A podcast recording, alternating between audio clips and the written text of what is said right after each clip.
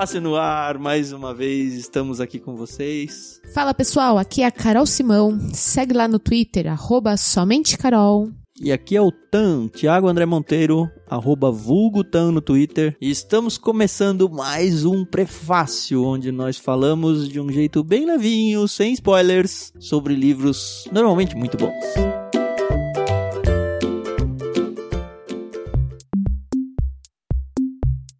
Mas antes de falar do livro, a gente tem nossa brincadeira.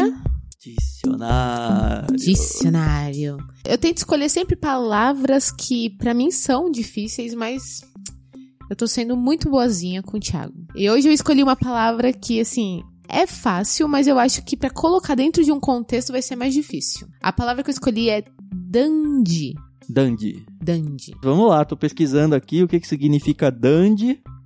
Tá bom. E a palavra que eu tenho pra você, Carol, é xiste. Xiste. C-H-I-S-T-E. Xiste. Tá bom, que comecem os jogos.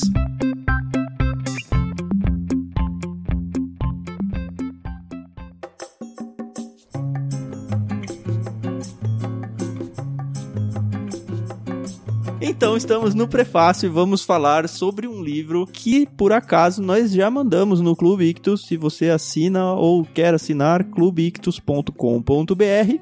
É um clube de livros que nós mandamos livros de todos os tipos, tanto cristãos como não cristãos. Esse livro que a gente vai falar, por exemplo, é um livro que fala sobre a história de padres que foram fazer missões no Japão. Então, um livro com bastante cunho católico para aquelas pessoas que acham que nós somos evangélicos, então eu sou católico e eu não posso assinar. Não tem nada a ver, porque a gente manda livro até que nem é cristão. Isso mesmo. Nós somos cristãos que leem de tudo com óculos cristãos. Então, se você tem apreço pelo cristianismo, se você é cristão, seja qual for a vertente, você é muito bem-vindo no Clube Ictus. Esse livro ele foi indicado pelo Peixe Grande Mark Carpenter, que é Na época que nós entrevistamos, ele era o presidente da editora Mundo Cristão. Isso foi em junho de 2018 e eu tava olhando aqui com a Carol a lista dos livros que a gente mandou naquele kit e eu fiquei muito impressionado ainda, porque foram três livros no mesmo kit. Então, sim, você sendo do Clube Ictus pode receber pelo menos dois, com certeza, às vezes três. Nós mandamos esse livro que nós vamos prefaciar agora. Além dele, nós mandamos uma confissão de um cara que chama Tolstói aí. coisa pequena, E mais um peregrino de um outro cara aí que chama John Bunyan. que é só um dos livros mais vendidos do mundo.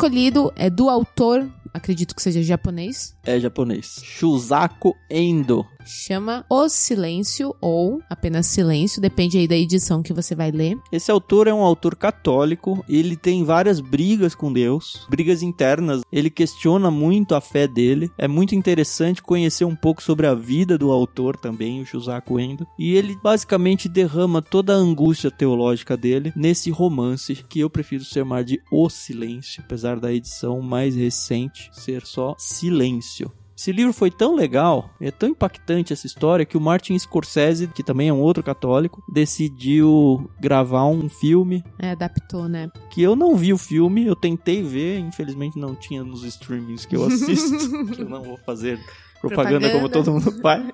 Tive a oportunidade de comprar o DVD, mas eu não quis, porque o livro é muito bom e se o filme for ruim, vai me estragar a experiência. É, apesar de ser com o Lion Nilsson, né? É o Liam sei Liam lá como é que fala o é. nome dele. Dizem que o filme é muito bom. Eu li o livro, a Carol não leu o livro. Não, olha, ó. E é legal, então, porque esse prefácio vai ser eu falando, Carol, leia esse livro, Carol. Pois é, gente. Mas acho que vale a pena a gente ter sempre um tesourinho desse em casa. Ele foi um livro super indicado e, como a gente falou, teve adaptação cinematográfica, então, óbvio que nem tudo que vai pro cinema é bom, mas Isso, o livro, a edição que a gente entregou, ela foi editada pela editora Planeta. Acredito que eles ainda tenham esse livro em estoque. Se você tiver a oportunidade de ir atrás, recomendo fortemente. Vamos ao que interessa, né? sim, O livro fala de um jeito bruto. ok. Ele é um livro tenso, muito tenso. Ele vai falar sobre padres portugueses no século 17 que vão para o Japão para evangelizar. São os padres jesuítas. Só que tem uma questão no Japão. O Japão ele era dominado pelos samurais. O livro fala o tempo todo. No Japão é como um pântano tudo que você tenta disseminar aqui no Japão, ele apodrece e não cria raízes. Os próprios padres, quando eles vão lá, eles ouvem isso várias vezes. Então eles falam, cara, vocês estão vindo evangelizar aqui, por mais que vocês consigam converter um ou outro, não vai ganhar liga a coisa. Os padres que vão lá, na verdade, eles vão atrás de um outro padre que era professor deles no seminário. Ele foi pro Japão para fazer missões e sumiu e ninguém mais sabia de nada sobre ele. Ninguém sabia se tinha morrido, se não tinha morrido. E aí vão dois amigos padres, eles saem do seminário, estão um trabalho danado para conseguir convencer os superiores dele que eles iam pro Japão. Uhum. E assim, não é nenhum spoiler dizer que de fato eles vão para lá. Uhum. E o livro vai falar muito sobre martírio, sobre perseguição cristã e sobre o cuidado que eles têm com as quase tribos que eles encontram lá de japoneses morando no litoral e todas as lutas e batalhas que eles enfrentam. Então a gente pode dizer que esse livro ele não tem nenhum tipo de xiste, né? Eu acho que não, não tem. Eu achei ele bem serião mesmo, assim. Mas, assim, é aquele livro que te pega, você lê angustiado o tempo todo. Acho que é o tipo de livro que a gente não pode ler quando a gente tá triste, quando a gente foi demitido, quando a gente terminou um relacionamento. Eu não sei, viu? Porque eu gosto de curtir a minha bad, a assim, fossa, sabe? sei. Uhum. Porque, mas assim, não é uma bad. É um negócio que, assim, a gente vive num mundo alegre, a gente vive num mundo brasileiro onde o cristianismo é seguro, entre aspas. Uhum, A gente não tem as lutas de verdade que esse povo vai, assim. A gente já indicou um livro, por exemplo, de missionários que foram mortos por índios Lá no Equador. no Equador, Uhum. sabe? A gente não tem essa realidade. Então, quando a gente embarca para um livro como esse, O Silêncio, e eu acho que não é nenhum spoiler também de explicar o título, o silêncio que ele está dizendo é o silêncio de Deus, porque os padres veem coisas horríveis acontecerem o tempo todo e eles oram e oram e rezam e rezam e Deus não responde, não aparece ser angelical, Uhum. não tem. Eles estão o tempo todo questionando a própria fé deles Uhum. em participar de todo aquele contexto e não ver de fato Deus agindo de uma forma milagrosa como eles esperavam que fosse acontecer talvez. E muitas vezes a gente tem essa ilusão ou a gente tá sofrendo algumas coisas e também pergunta: "Deus, cadê você?" Eu tô fazendo tudo certo, eu tenho a minha devoção em ordem, eu tenho a minha vida em ordem, eu vejo o mal prosperar, a Bíblia é muito recorrente nesse assunto. E tudo dá errado pra mim, tá sempre complicado.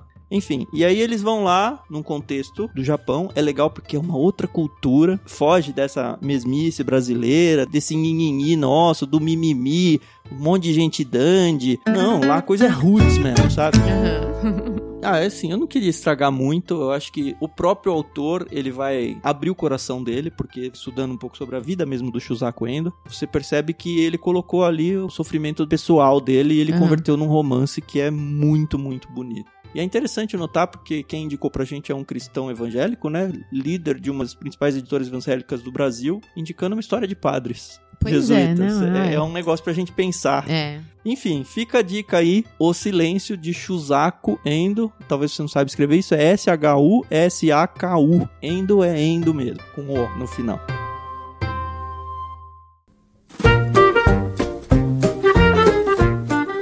Se você quiser interagir, conhece esse livro ou tem vontade de conhecer um pouco mais, quer falar pra gente algum livro no contexto, sempre que você quiser falar com a gente é muito fácil. Entra dentro da sua rede social preferida, escreve o que você quer escrever e marca a gente com o hashtag IctusPodcast. Nós estamos de olho. É isso aí. Oi, a gente não foi embora não, segura aí. Exatamente. Vamos indicar um livro que mandamos em janeiro de 2020 no nosso clubinho Ictus. Onde temos assinaturas de livros para todas as idades. Então, a partir dos 3 anos até os 17, nós temos planos para os seus filhos, ou para você mesmo, ou para o seu sobrinho, para quem você quiser. Temos o Clube Ictus, que é voltado mais para os adultos, porém, como a gente tem o Clubinho Ictus, a gente sempre tenta direcionar uma literatura mais infanto-juvenil, por assim dizer. Em janeiro de 2020, nós mandamos no Clube Tartaruga, que vai dos 7 aos 10 anos, três títulos. Foram três títulos bem legais. A gente se preocupa demais com essa questão da curadoria, da idade. E a gente quer falar especificamente sobre um livro desses três que a gente mandou. Ele é da editora Ciranda Cultural. Ele se chama Acredite. O João do Pé de Feijão é um pestinha. então aí, pra quem conhece a história, a história do João e o Pé de Feijão, sabe que o gigante era muito malvado. Porém, os autores Eric Brown e Christian Bernardini trouxeram uma nova leitura da história. Porque todo mundo sabe que existem três verdades. A que você conta, a que eu conto e é o que aconteceu de verdade. Exatamente.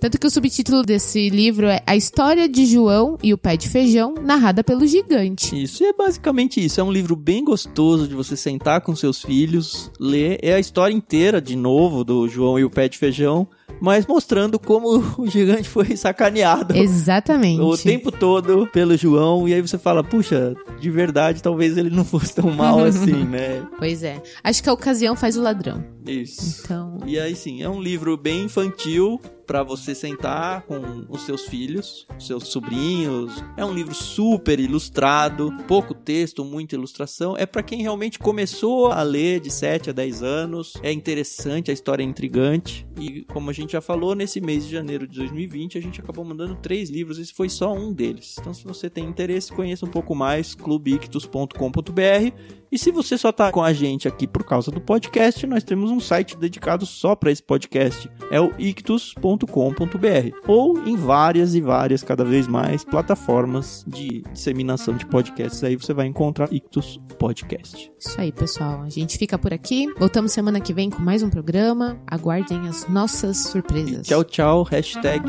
Ictus Podcast. Não Isso se aí. esqueça. Até mais.